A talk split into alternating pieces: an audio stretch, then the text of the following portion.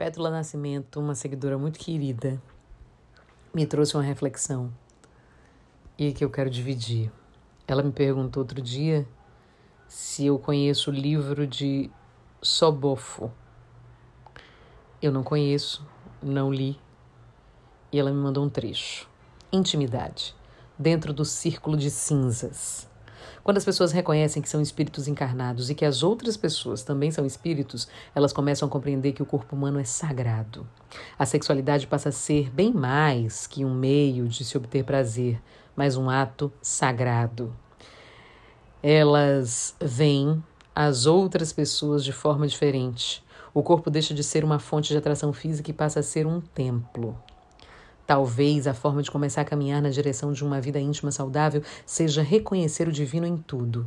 Quando entendemos que a terra na qual caminhamos não é apenas sujeira, que as árvores e os animais não são apenas fontes para o nosso consumo, então podemos começar a nos aceitar como espíritos, vibrando em uníssono com todos os outros espíritos à nossa volta. Nossa conexão com todos esses espíritos viventes ajuda a determinar o tipo de vida íntima que teremos. E aí eu li, reli, li mais uma vez e pensei, é isso, né? É, na minha caminhada, principalmente na minha caminhada espiritual, é, a cada dia mais eu me convenço de que o corpo da gente é um templo, que não é só carne, osso, gordura, glândulas, secreções. É muito mais que isso porque eu acredito que temos sim uma partícula divina, uma centelha divina aqui flamejando dentro de nós, que temos de fato um pedacinho de Deus ou do que você entenda, né, como força superior dentro, vibrando aqui. Porque somos energia o tempo inteiro. E aí essa energia arrumadinha, né, em moléculas, átomos e moléculas.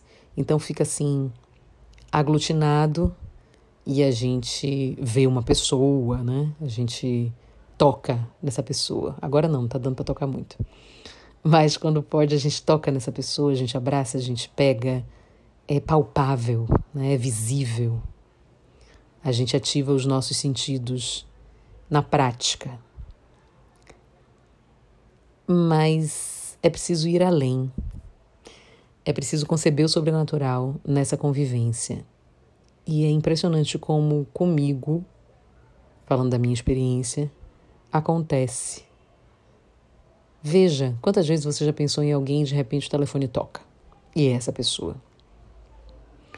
Quantas vezes você está com o pensamento preso, assim, pensando naquela pessoa várias vezes, é, sem saber muito do paradeiro dela e tal, e aí vem uma notícia, dias depois até sobre ela. Ou então você precisa de alguma coisa, isso acontece muito comigo.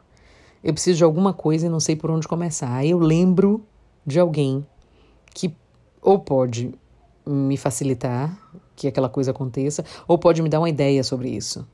E de repente tudo se resolve. Assim mesmo, como um passe de mágica. Para além da força do pensamento da atitude positiva, é preciso que tenhamos isso como premissa de vida. Somos energia, somos espírito. O nosso corpo é um templo.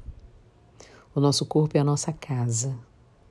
Por isso que, para além da questão física, que é importante, tenho visto agora, inclusive na quarentena, muita gente falando, muitos coaches, professores, uh, nutricionistas, profissionais de educação física, falando sobre os cuidados com o corpo, uh, com os cuidados com a, a ingestão de alimentos, a atividade física, a manutenção dessa atividade física e ou, tantos outros profissionais dando orientações sobre também a nossa atitude mental, porque está tudo interligado. É tudo muito próximo, é uma coisa só. Assim como o universo. O universo é próspero e abundante e a gente faz parte disso. Somos uma pequena partícula, assim como todos os outros animais, vegetais, minerais. todos os reinos interligados, integrados. Feche o olho. Respire e pense. Faça uma expansão de consciência. E veja o tamanho que você tem nessa imensidão e a possibilidade que é criada a partir desse momento que você toma essa consciência. Fez? Então eu vou deixar você fazer.